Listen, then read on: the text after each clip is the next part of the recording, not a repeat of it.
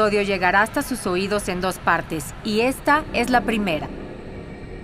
Bienvenidos a Venacaba, el espacio donde platicaremos de temas fantásticos, inusuales, misteriosos y tenebrosos, salpicados de cine, música, literatura y otros demonios. Mi nombre es Elena Zabaleta, bienvenidos a su ceremonial podcast Venacaba. Me da mucho gusto estar con ustedes y con mis amigos y cómplices de siempre, José y Rob. ¿Cómo están? Muy bien, ¿y ustedes? Súper bien, bien. muchas gracias. José. ¿Emocionados? Súper Mucho. emocionados. Bueno, para quienes nos están escuchando, eh, hoy les traemos un, un episodio muy, muy especial. A propósito de que apenas se estrenó el pasado 5 de octubre la nueva saga, ¿no? De, del exorcista Believers, pues vamos a hablar justamente de esta peli, pero también de qué pasa con el exorcista de 1973. Y estamos de manteles largos, ¿no? Sí, ¿por qué?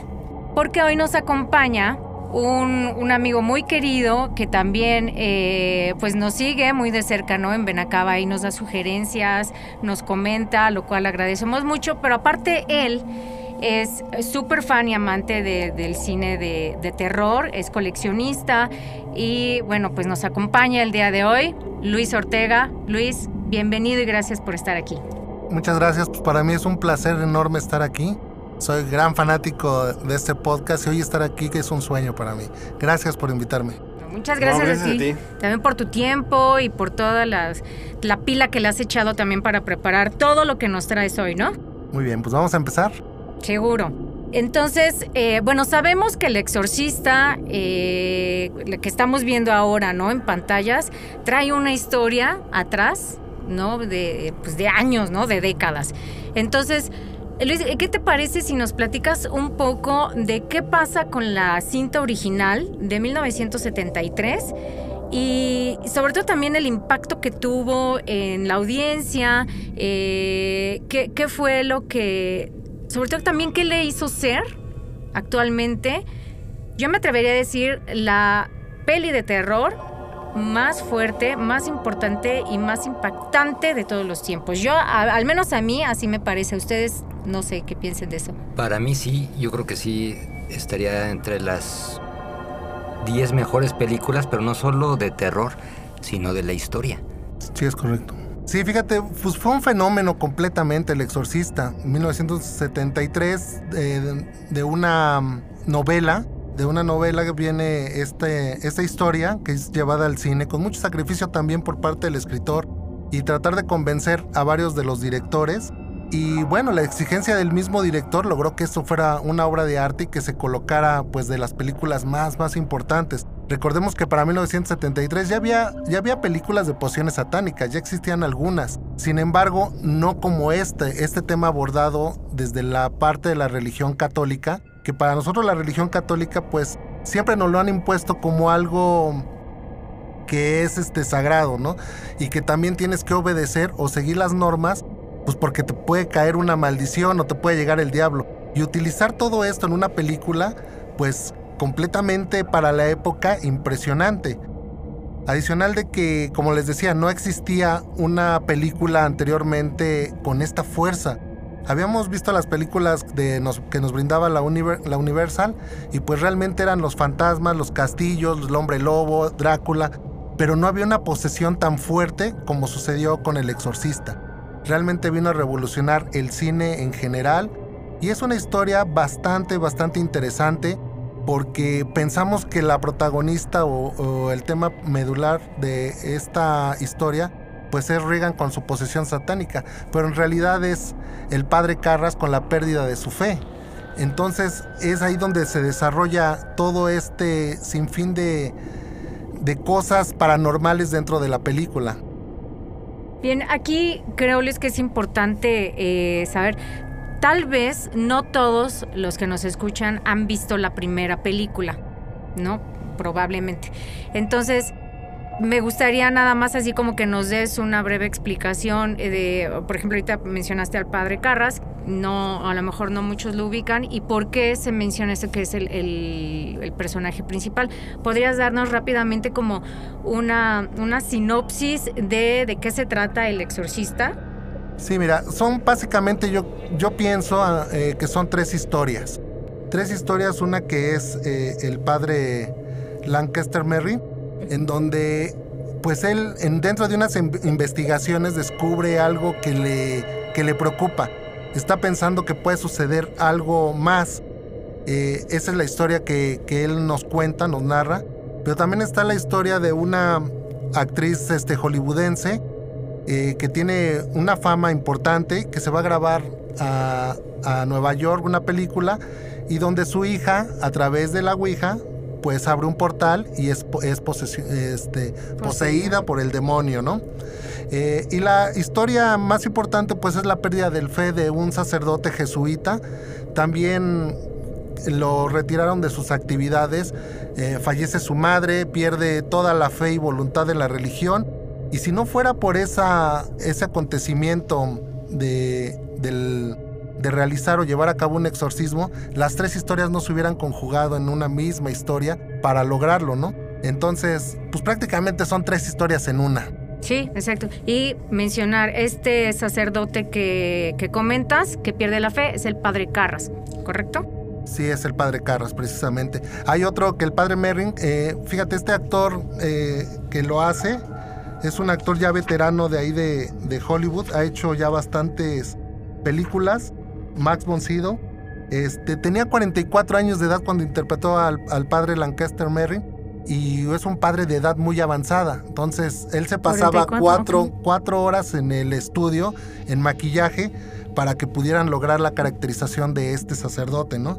Eh, este sacerdote, este, este papel que él tenía, decía que era muy desgastante pasarse cuatro horas en el, en el estudio de maquillaje, pero cuando llegaba a rodar se daba unas divertidas con Linda Blair, que es la, protago- la, otra protagonista, porque era muy ocurrente, era una niña bastante, bastante ocurrente. Bien. Y que por cierto, ahorita que comentaste de los actores, eh, se dice, ¿no? Que de inicio pensaron en otros actores para cada papel, que decían, no, no hay que traer como que muy conocidos porque eso puede afectar. Creo que también el hecho de no tener actores tan conocidos le dio un plus, como que psicológicamente también puedes decir, ay, es más cercano, ¿no? A la realidad que traer este actores como muy, muy conocidos. De hecho, por ahí Jack Nicholson, ¿no? Ya- Jack, Nicholson, estaba Marlon pensado. Brando. Ajá. Sí, eran, eran renombres muy... Pues el abanico de actores de, la, de, de Warner eran los que proponían, pero el director realmente... El director venía de un éxito rotundo, de una película rotunda, de un éxito rotundo que había ganado cinco Oscars recientemente el año pasado a, a la grabación de la película. Entonces a él se le... Había también varios directores que se le hicieron la propuesta. Desde siempre fue un encontrar el cast ideal para este, para este trabajo. Pues desde el principio fue difícil, ¿no? El escritor lo que ponía es que él adaptaba el guion, pero siempre y cuando pues él pudiera participar en, en- en las decisiones de la película. Y muchos directores al leer el guion pues decían, no, no puedo desarrollar un personaje de una niña que sea poseída y que haga cosas extrañas con los crucifijos, ¿no? Crucifix, sí, claro. Entonces decían es que es imposible lograr un, un- un cast de esta magnitud. Entonces, uno de los directores que se le hizo la propuesta fue Stanley Kubrick, pero él dijo, yo me, yo me aviento, pero siempre y cuando me dejen modificar el, el libreto. Cosa Ah, ah. que, que, que el, el escritor pues dijo, no, yo, yo no me aviento, No, no. no, no le van a meter mano. Qué Entonces fue como llegó este director, este William Fried- Friedkin, y él fue el que se animó. Digo, tenía, venía de, de un éxito rotundo de ganar cinco Oscars con French, Connect- French Connection, entonces estaba en su mero apogeo, ¿no? Eres un director muy energético. De hecho, nadie lo conocía como tal. Ahí es como que se desenvolvió y ahí sí logró tener este pues el reconocimiento de, de un director loco, ¿no? Porque todo lo que Sí. hizo, que vamos a ir ahorita Sí. mencionando, fue extraordinario. Y precisamente eso, buscar el cast que no fuera gente reconocida, que realmente pudiera plasmar que gente tan vulnerable como en, nuestras colonias Exacto. pudiera suceder esa historia, ¿no? Entonces, esa fue una de las. Que sí hay alguno que otro actor este, de renombre, ¿no? Pero, por ejemplo, Linda Blair, la niña, pues realmente fue de la nada encontrarla, ¿no? Ella ya había audicionado para algunos proyectos de, la, de, de Warner y su mamá sin, la llevó sin, sin, Sin la- cita. sin- sin cita, sin agencia. Y de repente pues fue seleccionada porque se le ocurrió hacerle una serie de preguntas el director a la niña, ¿no? Le dijo, oye, ¿tú ya leíste el, el libro? Y le dijo, ya, ya lo leí. ¿Y qué te parece? ¿De qué se trata? Ah, pues es de una niña que se porta mal, dice groserías, hace cosas con un crucifijo. Ah. Y le dice, ¿y sabes qué hace? Sí. Y, y cosas curiosas que al final el director dijo, a ver, vamos a hacer una prueba. Indudablemente se quedó, ¿no? O sea, ella no era, o sea, no había estudiado actuación. No, tenía 12 años y lo que tenía eran trabajos previos en comerciales, Órale. pero no era una actriz reconocida. Entonces, al- algunos sí eran recon- muy reconocidos, aunque tenían una trayectoria larga, pero no tenían esos papeles importantes, ¿no? Bueno, Jack McGrowan, que era el que interpretó, no sé si se acuerdan en la película, bueno, para los que lo vieron, hay un, un director de cine dentro de la película que se llama Burke Dennings, Sí, que es el claro. un borrachito que siempre estaba Ujú, caracterizado porque decía malas palabras y se la pasaba diciendo groserías. Bueno, pues este cuate ya había trabajado, él llegó a la película por recomendación de Roman Polanski. Órale. Unos años antes había trabajado en la película El Callejón sin salida con Roman Polanski y a Roman le encantaba la actuación de esta persona al grado que creó el personaje del profesor Ambrosius. Ambrosius, sí, el de la película de la danza de los vampiros, exclusivamente para él. Nada más, sí. El asesor que, le decía cositas allá a Roman, al vampiro Roman, ese, ese era el, el- el que Era él. el actor. Lamentablemente se enferma de gripa y antes de estrenarse la película, antes de terminar el rodaje, el, actor muere.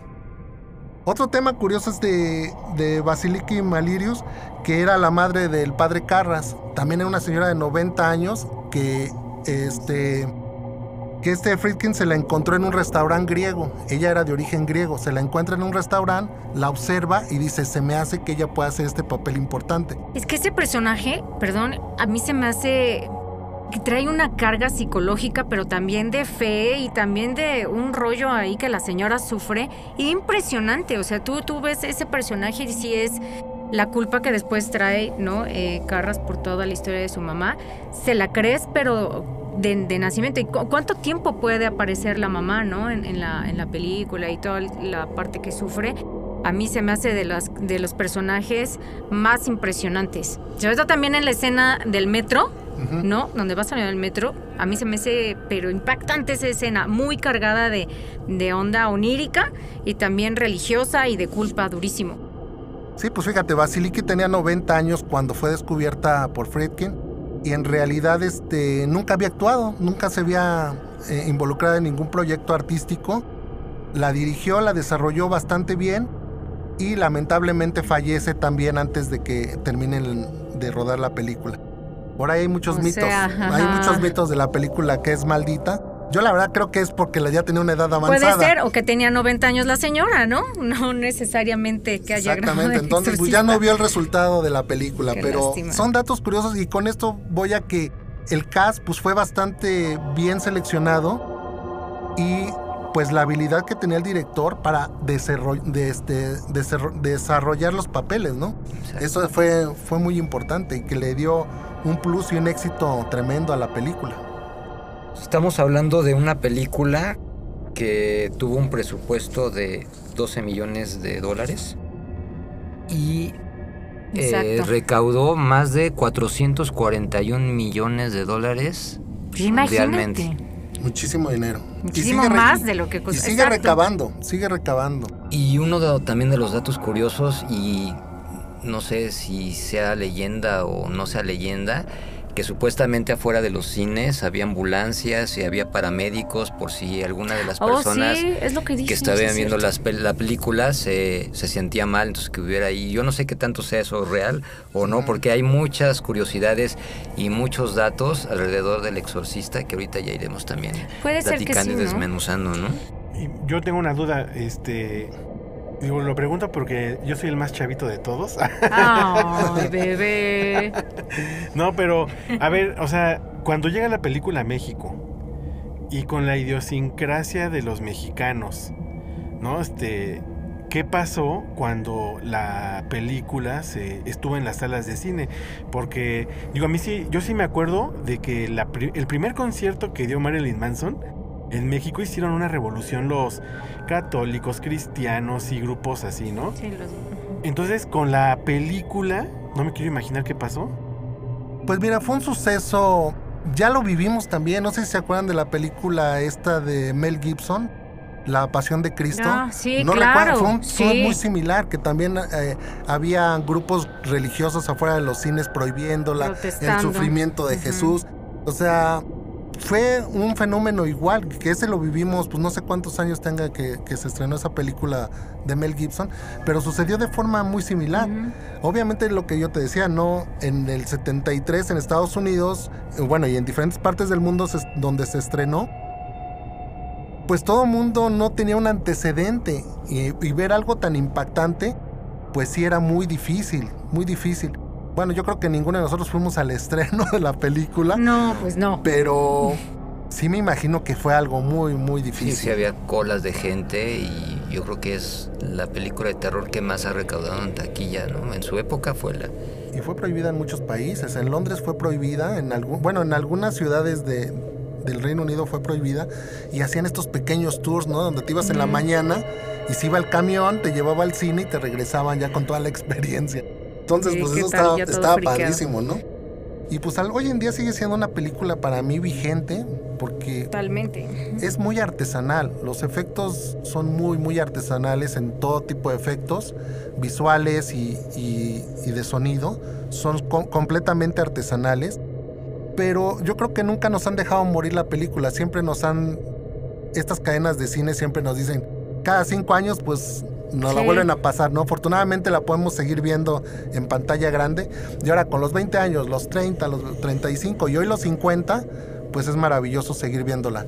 Que cada edición siempre la van, le van metiendo su toque de maquillaje, ¿no? La última, la última vez que la vi, ya estaba muy, muy retocada los, los maquillajes. ¿Cuántas películas hay del exorcista? Mira, está. Son cinco películas. Cinco películas, hay una serie y hay una película cómica. Por cierto. sí. No, y aparte, este. Bueno, también tienen su cronología, porque no, no todas son como van Como saliendo. en orden. Salió en 1973 El Exorcista, después salió El Exorcista 2, El Hereje, El Exorcista 3, Legión, y después viene una película que se llama El Inicio y después Dominio, que prácticamente es la misma película, nada más que como que le dieron refrescar, como que la volvieron a, a regrabar con los mismos actores y mismos escenarios, pero diferente director, le dieron un toque final distinto. Y está también El Exorcista, una serie televisiva que sacó Fox. Fueron 20 capítulos en 12, en 12 temporadas, pero después se canceló. Que a mí se me hace. Yo no la he Porque visto. dicen que está muy fuerte. Yo no la he visto completa, Está pero muy buena. se me hace que está. Lo, lo poco que he visto se me hace que está bastante interesante. Además de que se me hace que enlaza un poquito más con creyentes porque ahí aparece el nombre de Ángela. Que Sí, está- tiene la relación con, la- con, con Regal. Con la otra niña, ¿no? La niña Y también aparece Catherine, el nombre de Sí. Catherine. Entonces, bueno, pues A lo mejor ya iban preparando un poco el terreno o agarraron de ahí, ¿no? Pero esa, esa serie que, que mencionas, Luis, yo sí recomiendo que si la pueden ver, véanla. De verdad está impresionante. Dale un actor mexicano, no, no Bastante bueno, quién es. bastante sí, bueno, o sea, ¿eh? las, me gustó las mucho la bien. actuación. Sí, y este, y los personajes bien definidos, bien actuados. Sí llega un momento que, que te impresiona, o sea, sí llega a moverte, ¿no? Independientemente de que ya traigas el rollo de que es el exorcista y que vas a lo mejor predispuesto a que te vas a encontrar algo fuerte. Para mí está muy bien lograda y yo creo, eh, o probablemente se haya eh, cancelado la serie justamente por lo fuerte. Porque tal vez por ahí algo dijo, no, ya se está muy fuerte, ya se va a desatar algo más. Que es también el miedo a, ¿no? que, que nos crean este, este tipo también de, de películas, de series donde nos ponen a pensar, donde nos ponen a investigar, donde eh, tocan un poquito, se vuelve vulnerable ya lo que hasta ahora nos ha dicho la religión, ¿no? Que domina el planeta. y yo creo que por eso le dijeron bye, que también es parte importante. ¿Y por qué no eh, hablamos sobre algunas curiosidades de la película? Que hay muchísimas, ¿no? Como nos adelantaba Luis, cosas técnicas, cosas de efectos de la época que fueron muy, muy, muy innovadores, ¿no? Sí, Entonces, eh, pues yo creo que de entrada, todos los efectos que se usaron, ¿no? Para la película, que hasta muchos de ellos llegaron hasta lastimar a los a los actores, ¿no? Según según yo sé. Sí. Creo que a Linda Blair eh, le pusieron un, un aparato que le hacía que se azotara contra la cama, que le causó un problema de espalda que hasta la la, fecha sufre, ¿no? Y también cuentan que el director de repente disparaba un arma o un cohete dentro del dentro del set para que los actores en cierto momento voltearan y tuvieran esa cara como Natural de como, susto. como de como de susto, ¿no? Sí. Entonces hubo cosas muy innovadoras. Eh, ¿Qué nos puedes pasadas? ¿no? pues sí, son Pasadas de lanza. completamente Sí. artesanales, ¿no? Como yo les decía, Exacto. porque realmente pues hoy en día esos efectos son muy sencillos, este, y aparte pues hay una infinidad de cosas que se pueden hacer digitalmente para lograr estos efectos, ¿no? Pero pues en ese tiempo no había, entonces sí, efectivamente, eh, Linda Blair sufrió un daño en la columna por esa agitación. Y de hecho hay un video muy curioso que ojalá lo puedan ver ahí, buscar en YouTube, donde precisamente detrás de las de, de escena, donde precisamente están grabando ese movimiento que dices, y en el último movimiento la niña se queda hacia abajo y empieza a llorar. Y, y sí le, le empieza a gritar que le duele, ¿no? Y, y ahí viene una serie de, de cosas que, que- que pasaron, ¿no? Se habla de, de técnicos fallecidos también. El cuarto, el cuarto de Reagan era una cama refrigerada para lograr ese bao cuando hablaban. Este, hoy en día, pues, ya lo puede hacer digitalmente, Y la pero pobre con tiempo- camisón, oye. y ella con camisón. ¿No? Entonces, e- era muy difícil porque tenían que congelar el- prácticamente el cuarto. Y después de eso, venían las luces y tenías que grabar rapidísimo porque las luces calentaba, calentaba el- el- Claro. el- la, la habitación refrigerada y va para atrás, ¿no? La cámara se llenaba también de, de vaho. Entonces, fue una técnica técnica completamente artesanal. Este, bueno, Ahora y- también está el tema de la voz del demonio, ¿no? la voz del demonio, yo creo que sí. Fíjate que ese dato está importa- es importante porque cuando Friedkin eh, empezó a grabar y vio, vio que la niña hacía, hacía las líneas, él dijo, no es que necesitamos digitalizar o distorsionar por la voz, ¿no? Por diferentes este, efectos eh, electrónicos, pero no, no, este, no le daba, No no, le atinaba. Entonces le recomendaron a una una actriz veterana de cine, radio, televisión que hacía doblajes también, que es Mercedes McCambridge. Y Mercedes lo que hizo prácticamente pues es este, doblar la voz de, de Reagan, ¿no? En donde se posesionaba. Este, esta señora era alcohólica recuperada Órale. y entonces para poder hacer la voz volvió a beber whisky, comía claras de huevo y fumaba como desquiciada. Entonces dentro, del dentro de, su, de su estudio de grabación ella pedía que la grabaran a la silla, que la amarraran a la silla para que pudiera también hacer ese, ese sentimiento Wow. del efecto.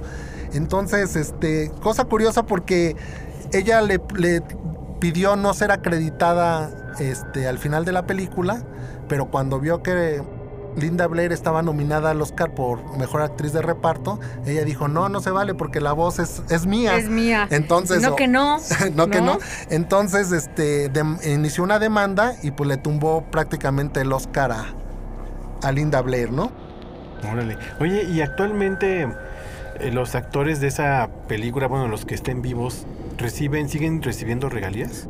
Sí, siguen recibiendo regalías. Ahorita la verdad no sé cómo haya quedado con la compra del- del- de todo el, La franquicia. la franquicia, pero sí siguen recibiendo importantes. La, la película ha seguido dando mucho, mucho dinero. Entonces, es una franquicia bastante rentable.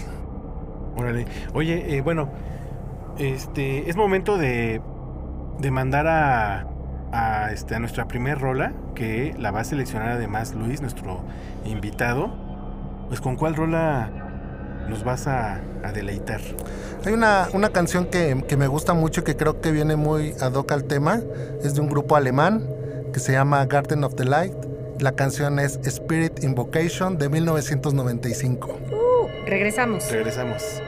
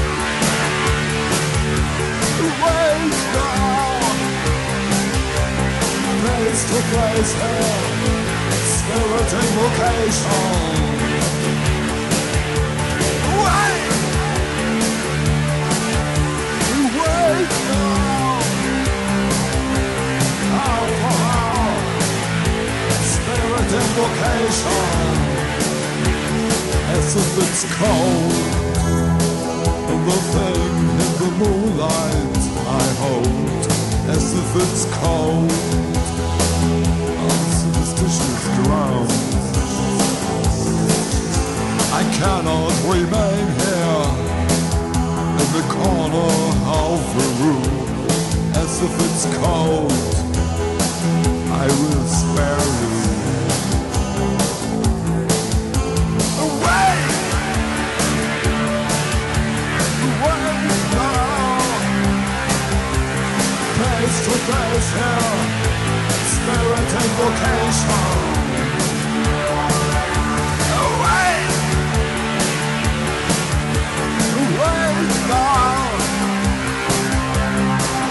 for all spirit invocation. Here in my mirror, Cthulhu's ancient film. Here in my mirror, invocation. The soul within was dark with passion, soiled with. Here in my mirror,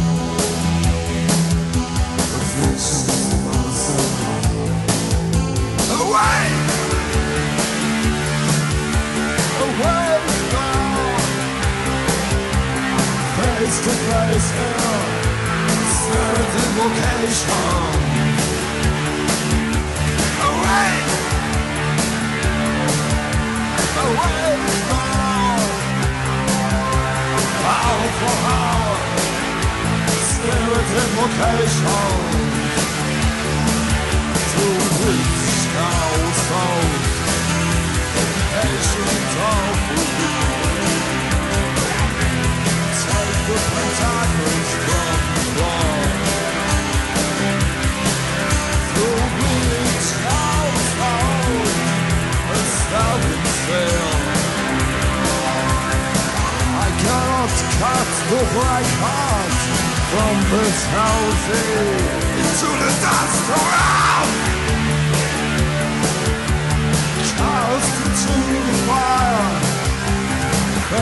face here, spirit invocation. Away! I cannot remain here. Hour for hour, spirit invocation.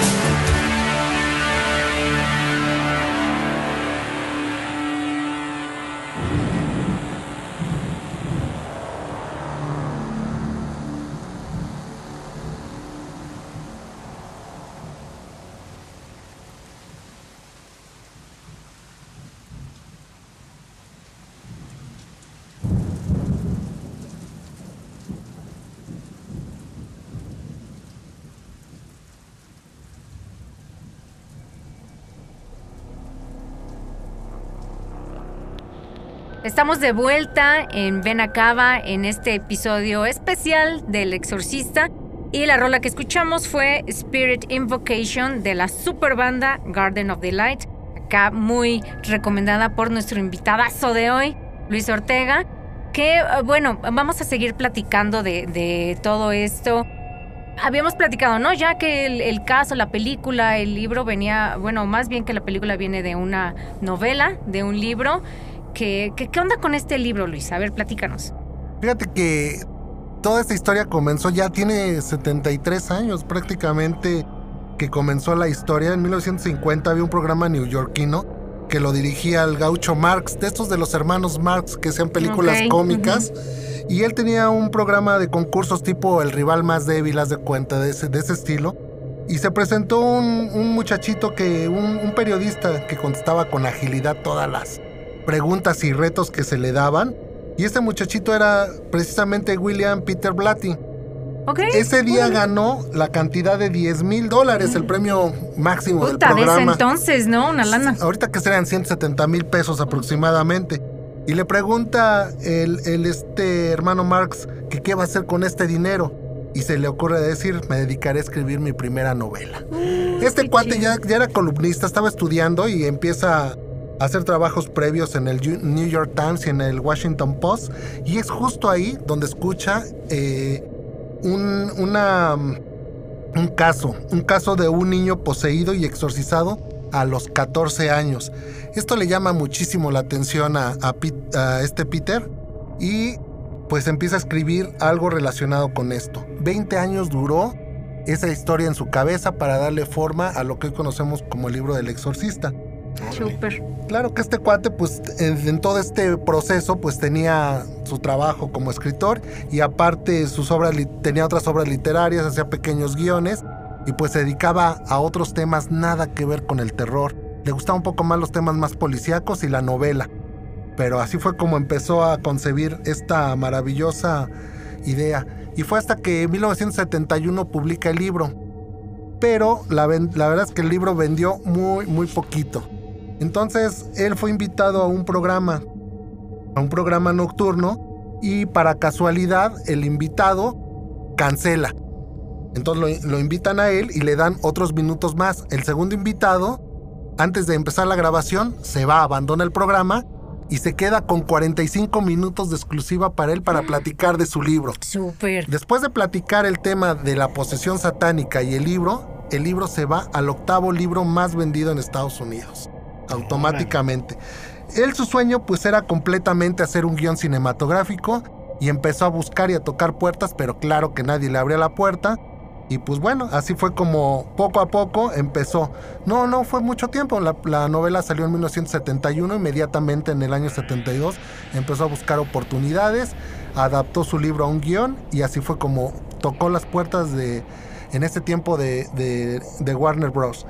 Y ahí viene todo lo que les platicaba en un inicio. Ahí se la ofreció a Stanley Kubrick. Kubrick le dijo, sí me aviento, pero siempre y cuando le cambie tantas cosas y no te metas tú. Él dijo, no, mejor sabes qué. No, qué bueno. Yo, yo voy atrás de la, del, director. No importa tardarme más, pero que no toquen mi, mi idea, ¿no? Sí, exactamente. Entonces, pues realmente mm, el libro está basado en, en esta historia. Es un niño 14 años poseído y que igualmente le hicieron un exorcismo. En algún momento se pensaba que era un trastorno mental, pero pues parece que no, no sucedió así y se desarrolló. Todo esto quedó como en el anonimato este niño, mm. pero eh, años después lo relacionaron con un astrónomo famoso en la NASA. Ah, justo, sí, algo sí sabía. Lo, relacionaron con este tema. ¿Y sí? Pues parece ser que no. Mm. Pero bueno, está el rumor y nadie supo de la historia de, de este niño exorcizado eso sí que es persistencia. O sea, si ya tenía súper bien pensado toda su idea, qué bueno, porque sí, nos entregó una súper joya. Sí, exactamente. Entonces, esto es lo que les decía, ¿no? Primeramente, eh, el libro, porque realmente, ojalá que tengan la oportunidad, los que lo hayan leído van a saber de lo que hablo. El libro es completamente mucho más gráfico que la película. Obviamente es la adaptación al guion. Pero hace rato platicaba que en, la película solamente en una ocasión sale la Ouija y se menciona en una sola ocasión la Ouija. Y en el libro sí lo menciona más veces. Incluso hay más detalles de- del comportamiento de Reagan mucho más fuertes, que yo creo que no las adaptaron al cine por la complejidad Puede ser. de, de- de lo que hacía Reagan, ¿no? Pero si tienen la oportunidad de leer el libro, está maravilloso. Hay una edición que sacaron aquí en México que está recortada, pero está, está muy buena. Ojalá puedan, puedan también leer el libro, que es bastante interesante. Perfecto.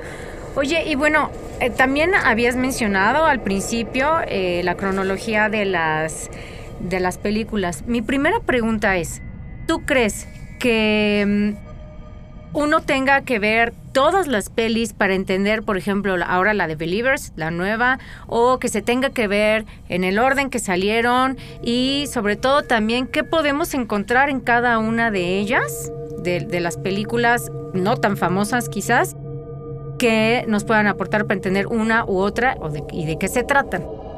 Mira, yo creo que esta saga nos la fueron dando también conforme se fue desarrollando.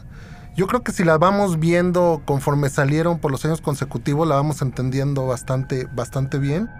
La, la cronología de la, de la saga El Exorcista prácticamente son cinco películas, que es El Exorcista cuando, este, bueno, cronológicamente es El Exorcista el inicio, Dominion, que es la precuela, El Exorcista 1973 que conocemos, El Exorcista 2, El hereje, El Exorcista 3 y bueno, posteriormente son una adaptación que comentábamos ahorita, una serie, ¿no? Eh, yo pienso que si las vemos en el orden cronológico le vamos entendiendo un poquito más.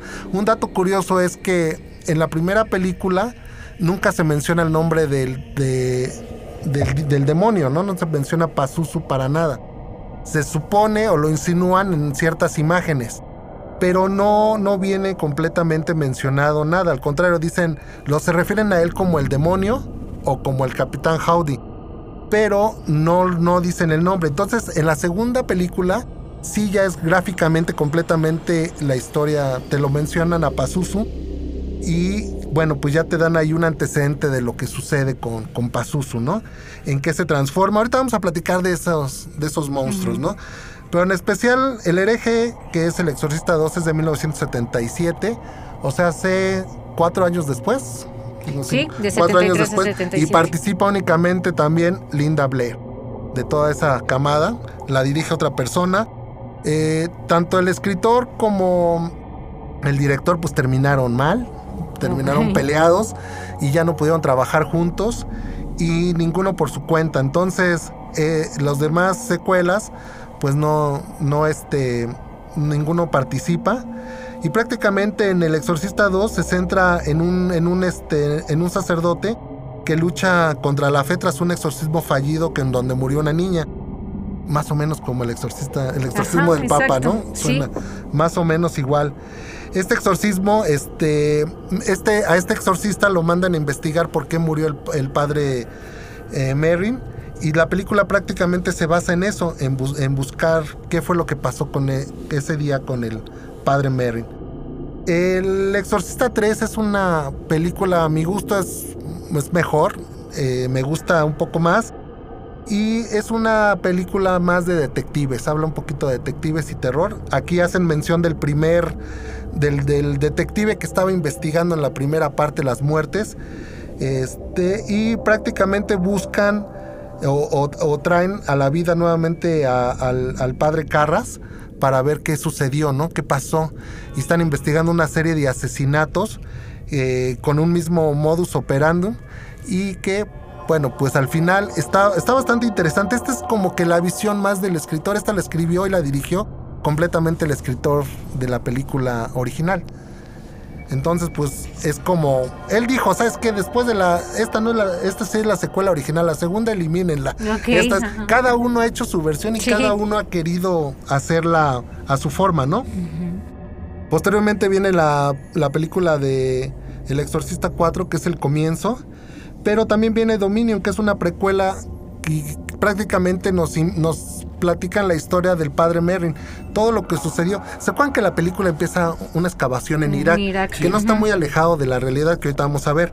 Bueno, pues platican por qué estaba ahí el padre y qué pasó antes. Antes de toda esa situación, por qué está ahí el padre, por qué un padre está buscando. Y eso, este, bueno, en la película original de 1973, En el libro únicamente esa parte de Irak lo mencionan en cuatro hojas y en la película son como unos 15 minutos, no sé si recuerdan. Está lleno de simbolismos también toda esa onda, los perros que se pelean, el bien con el mal, Pazuzu con el padre. Eh, hay mucha, mucho tema también ahí en referente a, a ese inicio de esta película y solamente 12 o 14 líneas se dicen en esos 15 minutos, nada más. Todo es Visual. Pero nos explica bastante bien. Y eso es de lo que habla la película El Exorcista 4 y, y, y Dominion, que sería la 5, que prácticamente es toda la historia anterior, lo que sucedió antes de Irak. Bueno, posteriormente viene también la, la serie que habíamos hablado en un inicio, la Ajá. serie televisiva que yo, le, yo he visto como 5 o 6 capítulos nada más.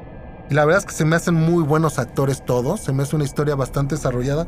No la puedo terminar de ver, pero también mencionan a Pazuzu en esa, Sí.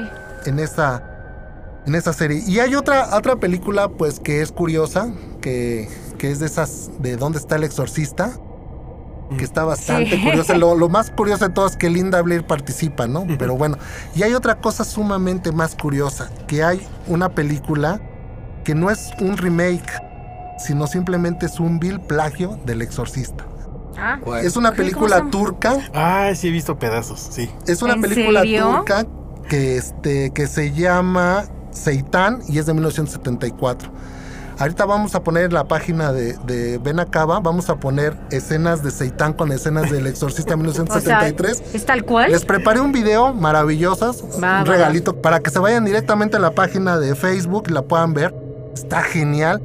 La verdad es que, híjole, este no fue un plagio, fue un robo a mano, arma- a, a mano Ah, armada, sí, así tal cual. Y resulta que no nada más esa película Sí, está plagiada. Muchas, ¿no? Está Superman, este, Está Rambo, está E.T. Rambo, y también hasta videos musicales de Michael Jackson. O sea, pero ni siquiera es que digas, la vamos a hacer en chafa a propósito, ¿o no? no, no, no, O sea, no, no. todavía dijeras, es el punto, ¿no? No, no, no, esto está así ya a nivel este. Sí, y se llama Turks Turksploitation, esa, toda esa, esa secuencia de películas. De películas, porque son varias, está Rambo, te digo también. Y aparecen como consecuencia de la censura impuesta por el fundador de la República Turca, que es Oh, Mustafa Kemal. Si Su bien- rebeldía.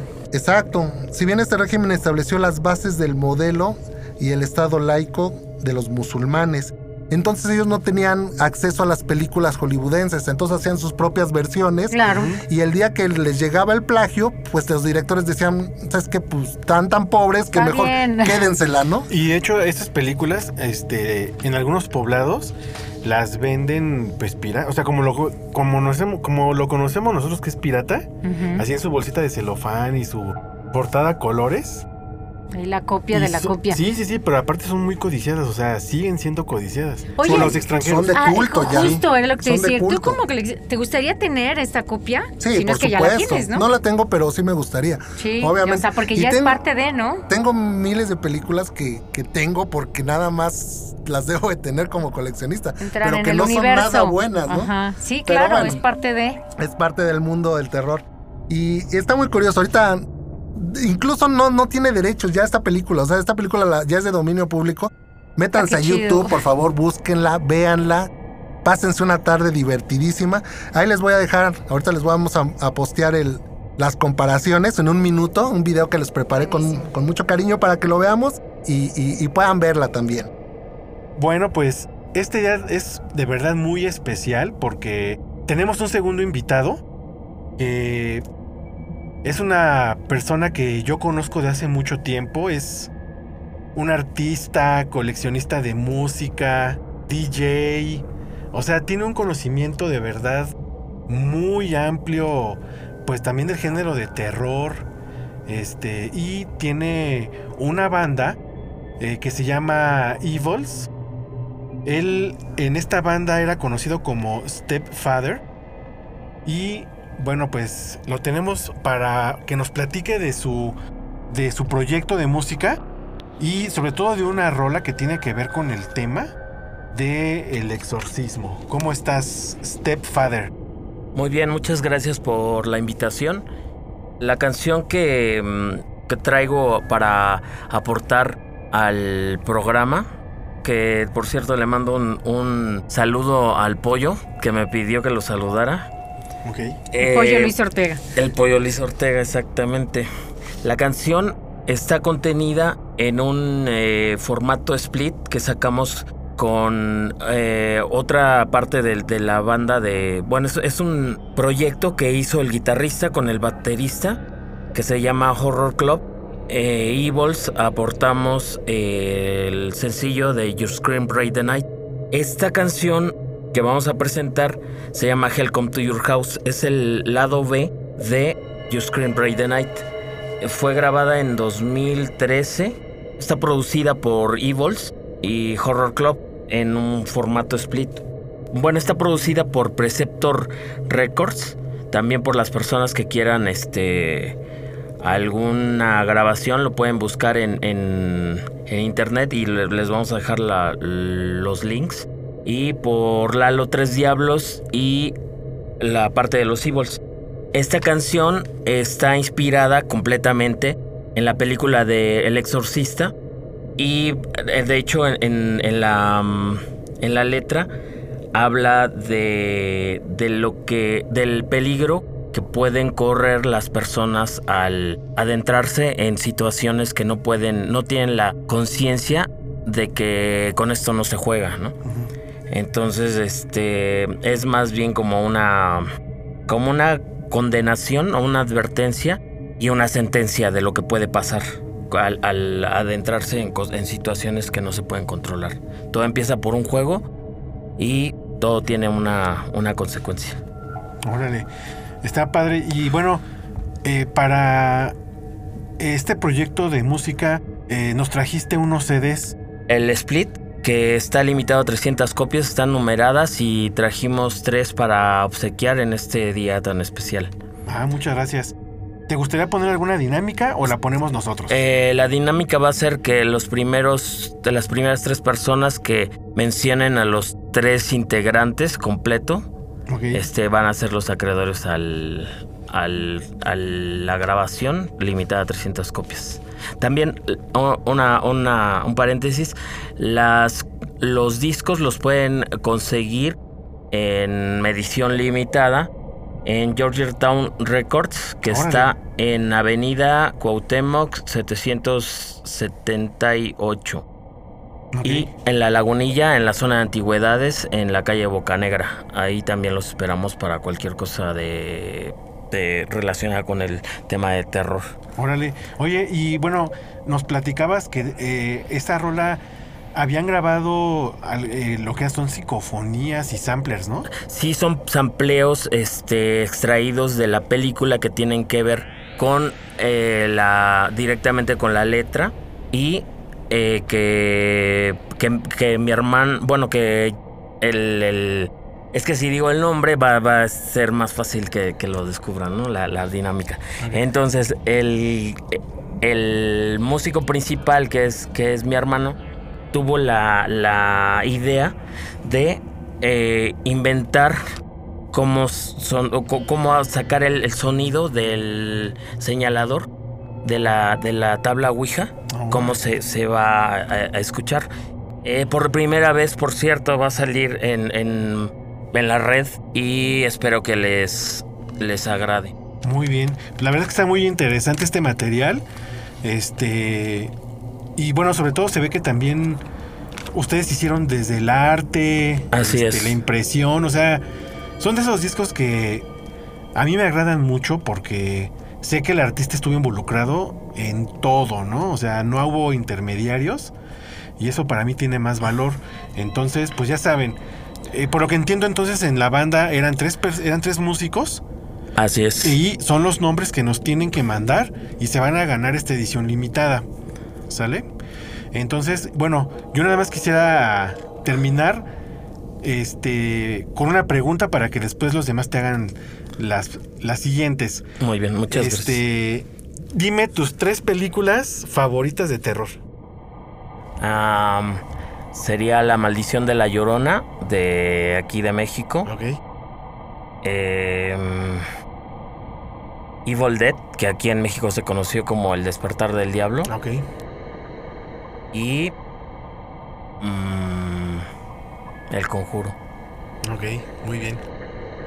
Pues muchas gracias. Y Helen, ¿qué necesitas? Este, ¿Qué información nos tienes? Bienvenido, Stepfather. Es un gustazo tenerte por aquí. Ya Gracias. te estábamos ahí como invitado. Tenemos muchas cosas pendientes contigo, pero eh, pues en esta ocasión que nos compete el tema del exorcista, muchas gracias antes que nada también por los regalos. Gracias. Están- también son una, una super joya. Eh, pero bueno, la verdad es que pues, los extrañamos en los escenarios. Sabemos que ya llevan un rato que no se han presentado, pero sabemos que eh, tres me- que mentes creativas no se pueden estar en paz. A mí sí me gustaría saber qué andan haciendo ustedes o, cada uno, si es que sabes, ¿no? También de los demás integrantes, qué andan haciendo, dónde los podemos en- encontrar como, como artistas, dónde los seguimos, qué pasa con ustedes en solitario. Pues, por ejemplo, primero el, guitarrista y el baterista hicieron una banda que tocaba alterna con los Evils y eh, se llamaba Horror Club. Eh, después, eh, el guitarrista hizo un proyecto como One Man Band que se llama Evil Elvis eh, His One Man Band. Y él sigue tocando, se fue a Guadalajara y sigue tocando por si lo quieren buscar. Este, me parece que así está en, redes sociales, si no les dejamos la- el, el link. Y yo, como de hace 29 años, eh, sigo mezclando como DJ.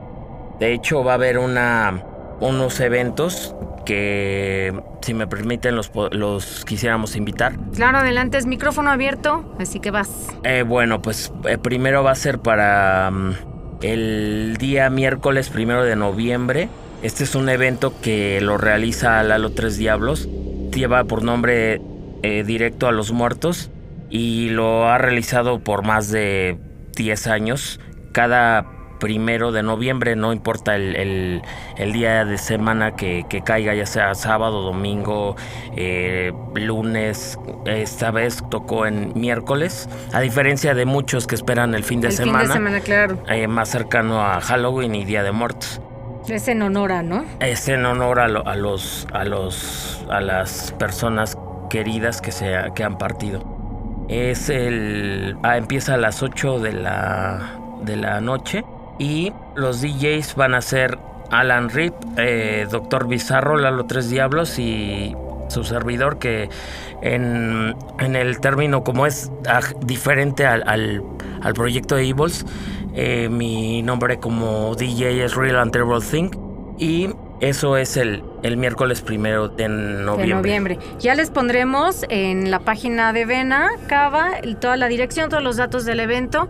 Que, eh, bueno, si nos puedes nada más como platicar rápidamente qué géneros eh, mezclas, ¿no? Para saber qué esperamos de este evento. Sí, en esta ocasión pues va a haber más eh, enfocado al, por es- al tema de Día de Muertos, como todo lo que tiene que ver, por ejemplo, bandas como Six and the Banshees que tienen la canción de Halloween, el Día de los Muertos, Ex Maldosland que tiene Incubus Succubus, eh, serían eh, Death Rock, Post-Punk, eh, Gothic Rock, eh, Dark Wave y... mm, más enfocado a ese, a ese sector de- del, del género underground. Perfecto, Y- muy bien. Ay, perdóname, dime. Y el sábado, ese sí es en sábado, 3 de noviembre, va a ser un festival bastante grande, que este se llama Psicofilia Festival. Y este es desde Los Ángeles, California, nos visita el grupo Calavera. Eh, también vienen los Hampton Rockers de Inglaterra. Y hasta ahorita está registrado Psycho Trip de aquí de la Ciudad de México. Los DJs eh, que vamos a estar eh, ambientando el, el evento, vamos a hacer Kumo, Alan Rip y eh, cumpliendo 29 años de Real and Terrible Thing. Va a haber stands, música salvaje y todo esto va a estar llevado por Dirty Records. Y ahí va a ser un poco más enfocado al, al, pues al género psychobilly, 50s, eh, 60s, funk songs. Pero también va a haber este gothic rock, death rock y sobre todo mucho psychobilly y rockabilly y todos los que llevan billys. Bien, buenísimo.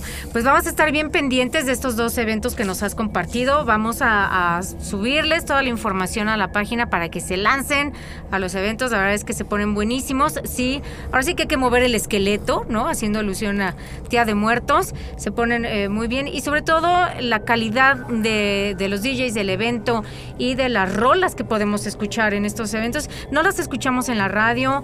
No, no, no son como, ay, la, la- la encontré ahí en el camino, ¿no? Entonces de ahí también podemos alimentar mucha curiosidad, eh, conocer otras opciones y eh, pues seguir en el camino del underground, ¿no? Que hay que mantenerlo también para que toda la basura comercial no, no, pues no ahogue, ¿no? Toda esta, esta buena música. Sí, de hecho, eso me enfoco bastante cada vez que hay un evento, porque dependiendo de lo que va a tratar el, el evento, preparo un setlist.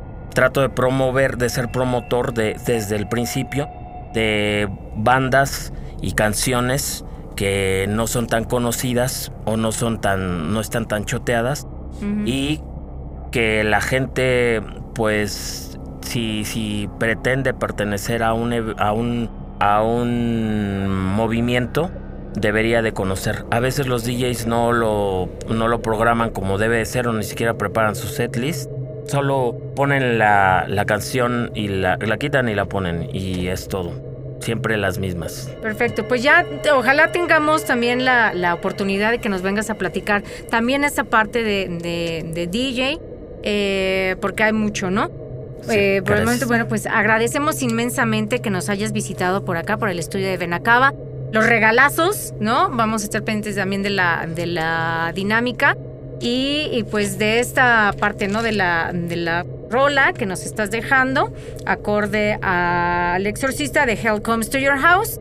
Y pues muchas gracias, St- Stepfather. ¿Algo que quieras eh, añadir antes de, de despedirnos?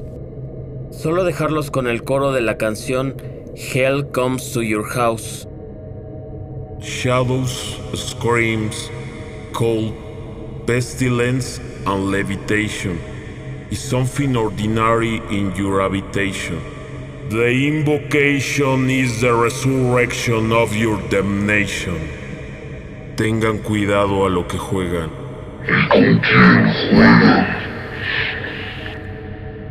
Y los invitamos a los siguientes eventos, el directo de los muertos, celebración con toda la parafernalia que rodean al primero y 2 de noviembre, bandas y DJs en vivo como Travek, Lalo Tres Diablos y Real and the Terrible Thing te pondrán a bailar y mover el esqueleto. Miércoles primero de noviembre 2023, Salón Misterios, la dirección Misterio 186, frente al Metrobús Misterios y a cuatro cuadras del Metro Misterios, Ciudad México. Psychophilia Festival, desde Los Ángeles, California, Calavera en vivo, desde Reino Unido, Phantom Rockers, DJ Real and Terrible Thing, viernes 3 de noviembre 2023, dirección Capitán Gallo, Ayuntamiento 145, Colonia Centro, Ciudad de México. Aquí es donde nuestro corazón se parte en cachitos. Este es el final de la primera parte de nuestro episodio especial El Exorcista. Recuerden que en el próximo programa continuaremos con más datos y más detalles de esta película y también más sorpresas.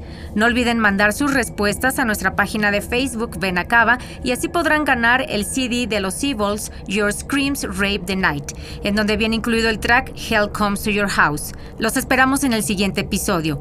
Esto fue Benacaba. Y los vamos a enviar a un mundo tenebroso, a través de sonidos espectrales y demoníacos con la siguiente rola. Les recomendamos colocarse sus audífonos, encontrar el lugar más oscuro de su hábitat en donde nadie los encuentre ni los pueda salvar.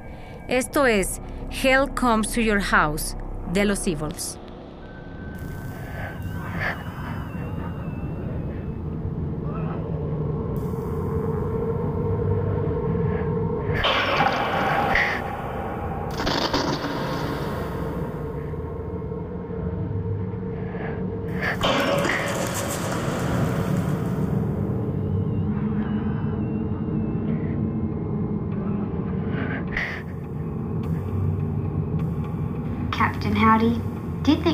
Mom's pretty?